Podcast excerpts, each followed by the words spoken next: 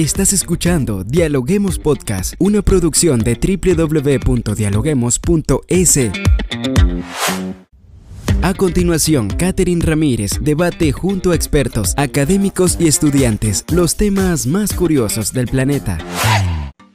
¿Qué tal amigos? Bienvenidos a Dialoguemos Podcast. Saludamos a todas las personas que nos sintonizan a través de www.dialoguemos.es en el Ecuador y en el mundo. Soy Caterine Ramírez y estoy lista para dialogar con los académicos de las universidades más importantes del país. Hoy en nuestra cabina nos acompaña Álvaro Campo, médico ocupacional de la Universidad Casa Grande. Ecuador se unió a varios países donde el uso de las mascarillas ya no es obligatorio. Sin embargo, volver a la normalidad puede suponer un duro trance para algunas personas que han visto en el cubrebocas un elemento protector de miedos e inseguridades. Para hablar sobre este tema, hoy nos acompaña nuestro querido doctor Álvaro. Bienvenido, eh, Álvaro, a nuestra cabina de podcast. Hola, Katherine, buenos días. Ha sido un placer nuevamente estar con ustedes para colaborar y aportar con el conocimiento necesario para la comunidad en relación a la salud. Muchísimas gracias, doctor, por siempre estar presto para nuestra comunidad, para poder dialogar sobre estos temas bastante importantes. Y, doctor, para iniciar con esta entrevista, bueno, me gustaría saber dar un poquito de contexto, tras presentar un informe epidemiológico, el gobierno de Ecuador anunció este jueves 28 de abril que el país mm, dejará de usar mascarillas en espacios abiertos y cerrados. Doctor, ¿estamos preparados para dejar la mascarilla? ¿Qué opina usted? Eh, bueno, yo pensaría que sí.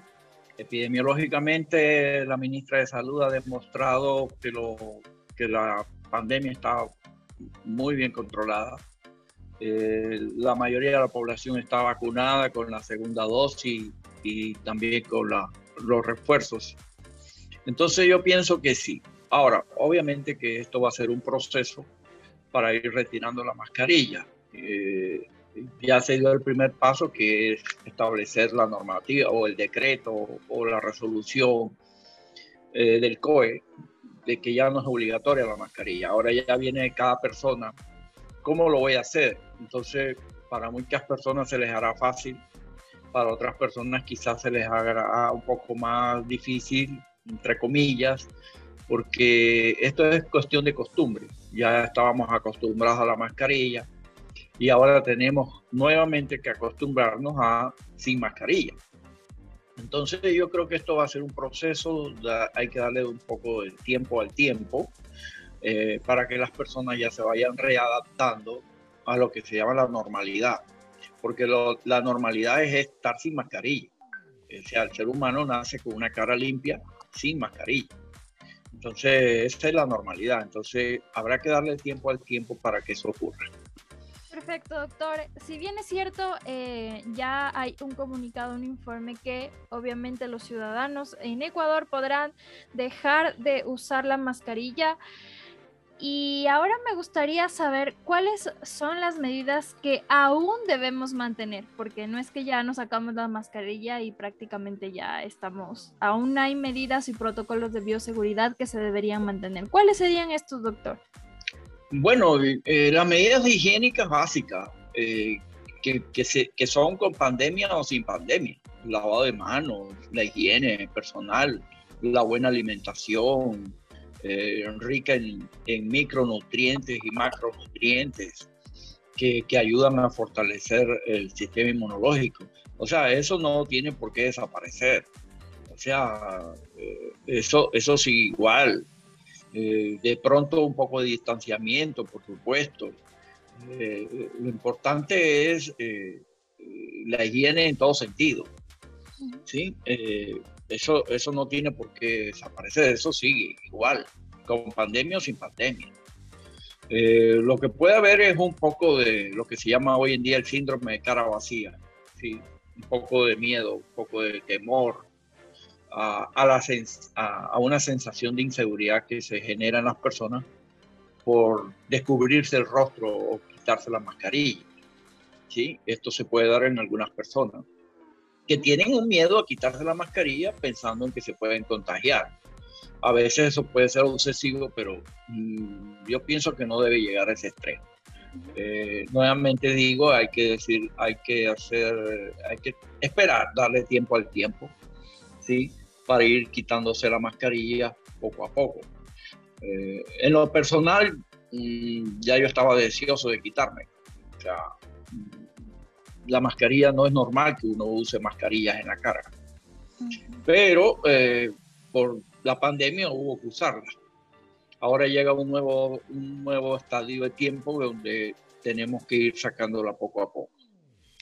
Así es, doctor. Y profundizando un poco sobre este síndrome de la cara vacía, ¿A quiénes afecta más? ¿Son los adolescentes que temen quitarse la mascarilla o quiénes están detrás de, este nuevo síndrome que se avecina por ya dejar de usar la mascarilla?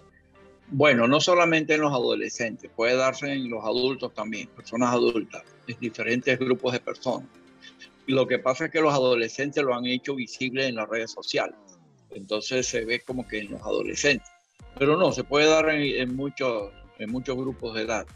Y se ha, se ha acentuado en los adolescentes porque ha sido, donde, ha, sido, ha sido más visible en los adolescentes. Y esto se debe, puede ser por muchas razones, una baja autoestima, ciertos complejos físicos, eh, porque no quiere que le vean el acné que tiene en la cara, por ejemplo.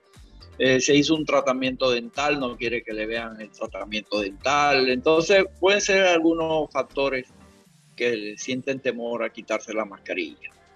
Entonces, pero también puede ser en los adultos. Eh, eso sí está descrito también, que los adultos también lo pueden padecer.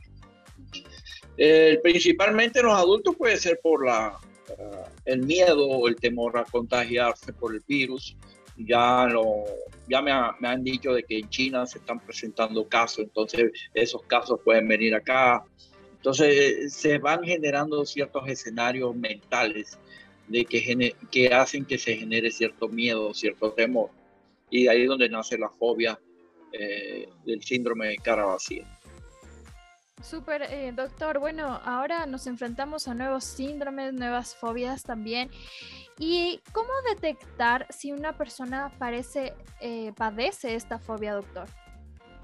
Bueno, son estas personas que eh, sienten dificultades en, tener ciertas interacciones eh, con, los grupos sociales, con los amigos, con compañeros, ¿sí? El hablar en público, relacionarse en ciertos lugares muy concurridos, muchas veces llamar la atención a personas que no usan mascarilla, por ejemplo. Entonces ahí se puede detectar que padece de esta fobia o de este temor. Eh, pero todo eso, eso se supera, esos son temas que se pueden superar sin ningún problema.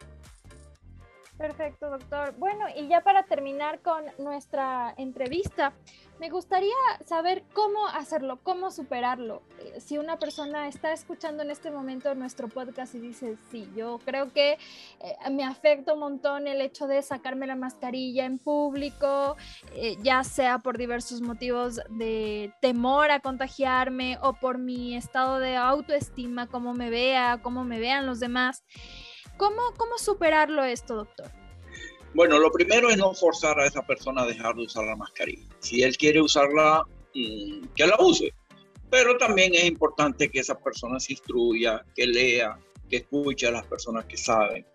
Y a través de, en la medida que va pasando el tiempo, va adquiriendo conciencia eh, de que no es así y, poco a poco irá retirando la mascarilla. Esto le ayuda a, que tenga más confianza y más seguridad. Eh, por esa razón es que eh, lo que he dicho, darle tiempo al tiempo, porque de manera progresiva, ¿sí? Eh, hay que irla retirando. Hay personas que no sentirán nada y de una vez se la retiran sin ningún problema, pero hay otras personas que no son iguales y, y obviamente la irán retirando de poco a poco. Hay que ir enfrentándose en pequeños grupos, por ejemplo, ¿sí?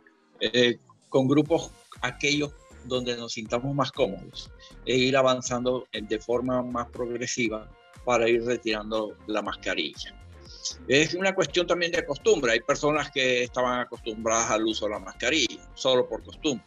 Ahora tienen que desacostumbrarse y acostumbrarse a, la, normalidad de, no el uso de la mascarilla. Bien, ahí estaban entonces eh, igual algunas recomendaciones. Eh, esto es un proceso individual y también aceptar de cada persona, ¿no, doctor? Si una persona desea estar en un espacio ya sea abierto, cerrado con mascarilla, habrá que respetar, ser un poquito más empáticos también en esta situación porque no todos pasan por el mismo proceso, doctor. Así es, sí. Hay que darle tiempo al tiempo a estas personas para que ellos, ellos mismos se vayan dando cuenta de que la situación ya está superada y poco a poco van retirando la mascarilla. Súper bien, doctor. Muchísimas gracias por habernos acompañado en esta entrevista en formato podcast eh, que nos pueden escuchar en nuestra página web y también en Spotify. Gracias, doctor, por acompañarnos una vez más. Bueno, siempre a las órdenes. A ustedes amigos, gracias por escucharnos. No olviden seguirnos en nuestras redes sociales, Facebook, Twitter e Instagram como arroba dialoguemosinfo y visitar nuestra página web www.dialoguemos.es. Esto fue Dialoguemos Podcast. Escucha todos los programas de Dialoguemos Podcast en www.dialoguemos.es. Suscríbete para no perderte ningún episodio. Estamos en Spotify. Sigue escuchando Dialoguemos Podcast, el nexo entre la academia y la comunidad.